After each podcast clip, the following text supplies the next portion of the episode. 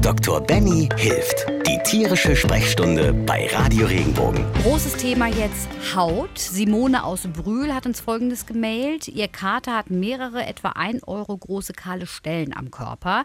Diese kahlen Hautstellen sind weder wund noch gerötet. Was kann das sein, Benny? Hast du eine Idee? Wenn wir Tiere in der Praxis sehen mit kahlen Hautstellen, also sogenannte Alopezie nennen wir das, lokal begrenzt, dann ist es so, dass wir uns erstmal überlegen müssen, was ist die Ursache davon, um es dann behandeln zu können.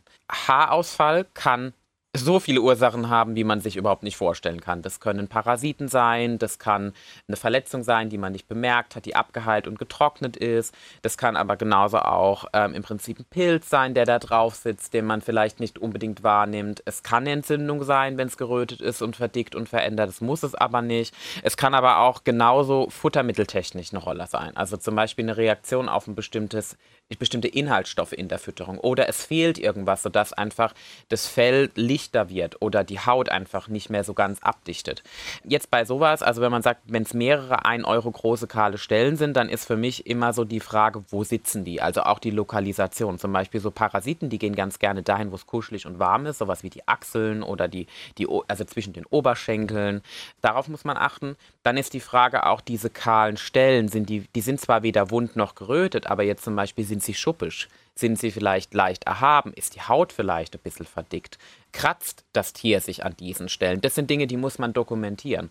Und in der Regel ist es so, was man dann macht, um abzuklären, was dahinter steht, ist A, man macht einen oberflächlichen Hautabstrich, also sowas wie man nimmt dann mal Tesafilm, klatscht das ab, schaut sich das unter Mikroskop an. Äh, man kann auch ein tiefes Hautgeschabsel nehmen, das heißt, man kratzt praktisch so ein bisschen mit dem Skalpell. Das sieht immer ganz katastrophal aus für die Besitzer, weil man muss so ein bisschen eine leichte Blutung induzieren. Und dann schaut man sich das unter Mikroskop an. Und man kann natürlich auch Blutwerte machen, um zu gucken, ob da irgendwas anderes ist, was einen Hinweis auf eine Entzündung oder sowas zum Beispiel gibt. Aber dermatologisch betrachtet, also wirklich so alles, was mit der Haut zu tun hat, muss man im Prinzip immer so von mehreren Seiten betrachten. Also so pauschal kann man da jetzt gar keine Antwort drauf geben. Wichtig ist, dass man das auf jeden Fall dem Tierarzt vorstellt, der einmal abklärt, ähm, sind diese Hautstellen vielleicht wirklich erworbener Natur im Sinne von, ist da eine Ursache von außen? Ist es was, was das Tier mitgebracht hat oder einfach auf seiner Haut trägt? Oder ist es vielleicht was, was auch von innen herkommt, von der Ernährung her zum Beispiel?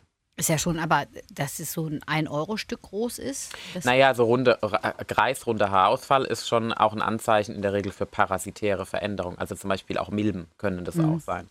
Oder es kann auch sein, dass an der Stelle vielleicht mal eine Zecke war. Und die Frage ist, also etwa 1 Euro groß ist die Frage, wo sitzen die halt? Wie viele? Sind die nah beieinander? Sind die viel auf dem Körper verteilt? Ähm, sehe ich da auch irgendwas laufen? Ist die Haut vielleicht auch überall woanders schuppig? Sowas kann natürlich auch haarausfallstechnisch entstehen. Und deswegen ist es so, kreisrunder Haarausfall ist ganz oft ein Anzeichen für Parasiten. Das ist so mhm. das vorausgesetzt. Aber es gibt auch Patienten, die haben das im Prinzip unabhängig davon. Und da muss man halt wirklich auf die Ursache gehen mit Diagnostik, damit man dann auch richtig behandeln kann. Wir bleiben beim Thema Haut.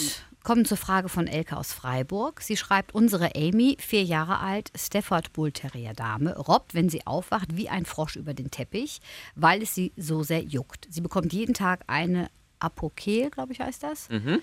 Was können wir noch tun? Was kann das sein? Also erstmal vorab die arme Maus. Also ich bin, ich leide im Moment unter den Schnakenstichen total und mich juckt am ganzen oh, Körper. Und wenn man sich dann überlegt, ja. die arme Maus macht das den ganzen Tag.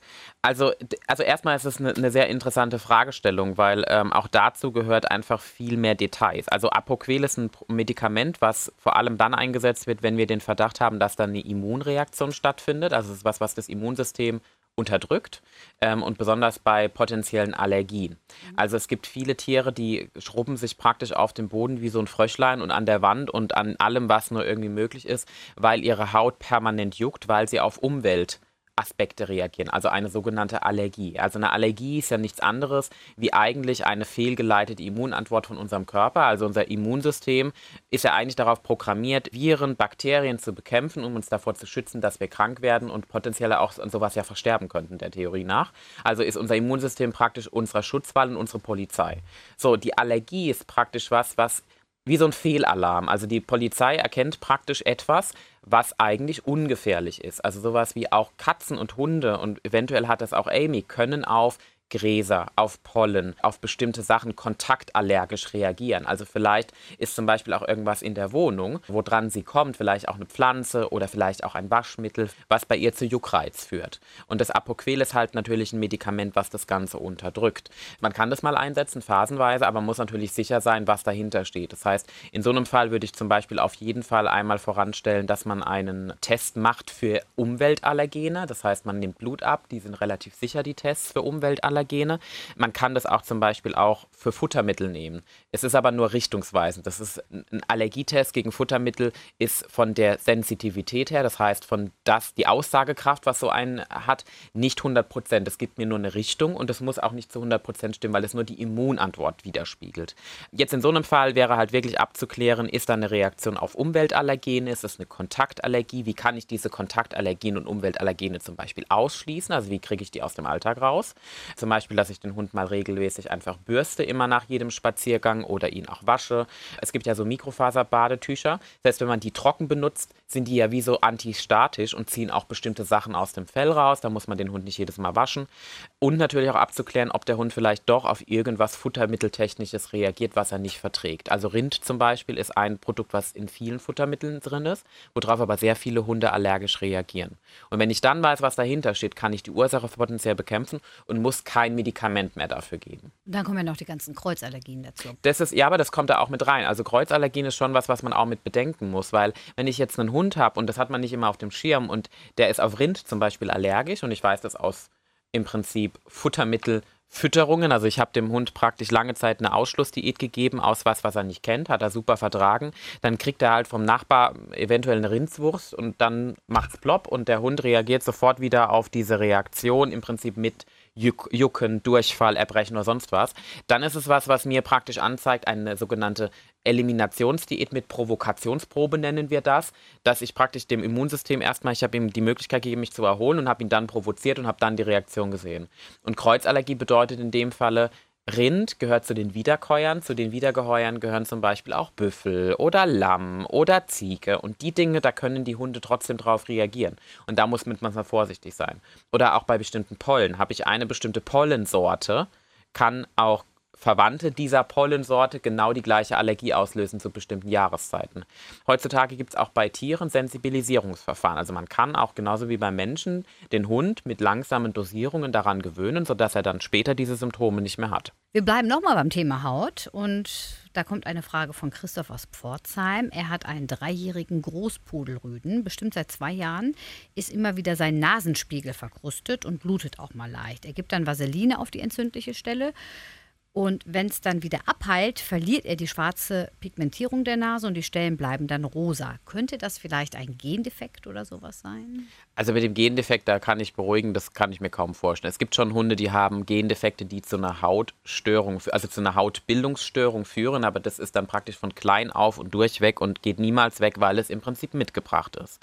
Was da diskutiert werden sollte, ist, ist die Hautbildung prinzipiell auch an anderen Stellen gestört. Also wenn man sich die Nase mal betrachtet, dann ist die Oberfläche der Nase praktisch verhornt. Also unsere Haut besteht ja aus insgesamt äh, sieben Schichten in der oberen Schicht. Dann kommt nochmal so eine Zwischenschicht und nochmal eine Unterschicht und dann kommt erst alles andere. Und unsere Haut ist ja auch ein Stück weit unser Organ nach außen. Also man sagt ja auch wirklich, das zeigt immer sehr viel an, auch wenn wir Mängel haben. Die Haut ist so konzipiert, dass sie ihre Zellen praktisch über diese sieben Schichten nach oben schiebt.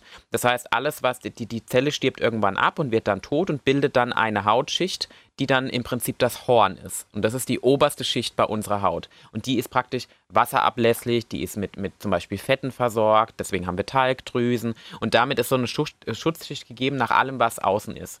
Es gibt manchmal die Situation, wenn zum Beispiel an bestimmten Stellen diese Bildung einfach zu stark stattfindet. Das kann unterschiedliche Ursachen haben. Zum Beispiel, wenn die Luft sehr trocken ist, dann reagiert die Haut darauf. Oder wenn zum Beispiel vielleicht auch Mängel bestehen, Zink fehlt oder bestimmte Omega-Fettsäuren, also was wie Omega-6 ist zum Beispiel ganz wichtig für die Haut. Wenn das fehlt, kann das dazu führen, dass die Hautbildung und bevorzugt an den Stellen, die sehr stark verhornt sind, also sowas wie auch an den Ballen, an der Nase, dass die dann besonders prominent sich verändert zeigen. Also zum Beispiel in dem Falle, dass dann da sich wie so eine dicke, verkrustete Veränderung zeigt. Das Ganze blutet, weil einfach die Haut dünner ist im wahrsten Sinne des Wortes und nicht mehr so ausgereift, wie sie sein sollte. Also eine Bildungsstörung von diesem Horn und dann das dazu führt, dass praktisch das Ganze abfällt, blutet, abheilt, es rosa wird, weil die Haut einfach dünner ist. Das gleiche Prinzip muss man sich vorstellen, das kennt jeder von uns, eine Blase zum Beispiel. Eine Blase ist das perfekte Beispiel. Wenn ich eine, eine Blase habe beim Laufen zum Beispiel oder ich ziehe mir eine Blase zu, weil ich eine Verbrennung habe, bildet sich praktisch Flüssigkeit zwischen den Schichten der Haut und dann löst sich praktisch die oberste Hautschicht, die eigentlich tot ist, wenn man es also wir haben alle eigentlich eine tote Hautschicht um uns herum, äh, die löst sich ab wenn die dann aufplatzt, sehen wir immer diese knallig rosane, frische Haut, die auch wehtut. Und die muss erst wieder verhornen, damit das Ganze abheilt. Und das ist da genau das gleiche Prinzip, bloß dass es da halt prominenter ist, weil wir es an der Nase sehen und weil die Nase natürlich auch sehr empfindlich ist, was das Ganze betrifft. Was man dagegen tun kann, ist prinzipiell schon mal die Vaseline ist ein super Schritt. Also Vaseline ist immer was, was man gut drauf tun kann. In dem Falle würde ich zum Beispiel auch nicht für andere Sachen raten. Sowas wie Zinksalbe oder Beta-Isadonna ist da überhaupt nicht geeignet. Dafür ist die Nase viel zu empfindlich. Vaseline hält das alles schön feucht. Ähm, man muss aber prinzipiell abklären, woher das kommt. Das heißt, ist das eine Ursache davon, weil der Hund Mängelzustände haben? Also gerade zum Beispiel bei Patienten, die Rohfleisch gefüttert werden, da können schnell mal Mängel von Zink, Kupfer und Selen entstehen und können das verursachen. Oder aber bekommt der Hund nur Nassfutter und hat damit keine vollständige Versorgung zum Beispiel. Das sind Sachen, die müssen wir mit berücksichtigen. Gleichermaßen aber, aber auch die Luftfeuchtigkeit in der Wohnung. Also ist es vor allem im Winter der Fall oder ist es im Sommer? Ist es auch eine allergische Reaktion auf etwas? So ähnlich wie wenn wir die ganze Zeit vor lauter Pollen anfangen zu tränen und sich dann die Haut schält, kann das auch beim Hund der Fall sein. Und dann muss man, also immer ist wichtig, natürlich symptomatisch sofort behandeln, das kann man gut machen, aber man muss dem Ganzen ja auf die Ursache gehen. Das heißt, hier könnte man ja mal Tagebuch führen, wann tritt das auf, mit was tritt das auf, was wurde gefüttert, wie ist die aktuelle Wettersituation, um dann zu gucken, wie behandle ich das Ganze. Und vor allem ist es ja auch ein langer Prozess. Ja, es ist ja ein langer von Prozess. Auf morgen, ne? Richtig. Ja es ist auch so die Hautbildung, also die Haut erneuert sich ja alle XY Tage immer wieder neu, weil sie praktisch von unten nach oben vorschiebt. Dementsprechend ist es so, dass das Ganze natürlich jetzt, es ist unproblematisch in der Regel für, für einen Hund, wenn er das wirklich hat. Normalerweise sieht man sowas sehr häufig bei den kurznäsigen Rassen, also sowas wie französische Bulldogger, also mit diesen kleinen eingedrückten Nasen und eher seltener jetzt bei diesen größeren Rassen. Ein Großpudel ist ja schon eine Hausnummer, ne? das ist ein hübscher, großer großer Hund. Deswegen frage ich mich da halt, ob es jetzt zum Beispiel in dem Falle bei Christoph eher sich darum handelt, dass vielleicht doch was futtertechnisch vielleicht noch Rolle spielt. Also dass man mal wirklich sagt, man schaut mal, ob die Kupfer-Zink-Selen-Versorgung gut ist. Vielleicht gibt man mal ein bisschen Fischöl dazu zum Futter, wenn das verträgt, um einfach da so ein bisschen von der Ernährungsseite mitzuhelfen. Also zum Beispiel für die Haut, Zink und Omega-Fettsäuren, also was wie Fischöl, ist immer eine super Sache, um die Haut zu unterstützen. Egal ob Allergie, ob eine chronische Hautveränderung, eine Entzündung oder sonst was, ist eine super Sache. Und wünschen wir weiterhin gute Besserung. Wenn dir der Podcast gefallen hat, bewerte ihn bitte auf iTunes und schreib vielleicht einen Kommentar. Das hilft uns sichtbarer zu sein und den Podcast bekannter zu machen. Dankeschön.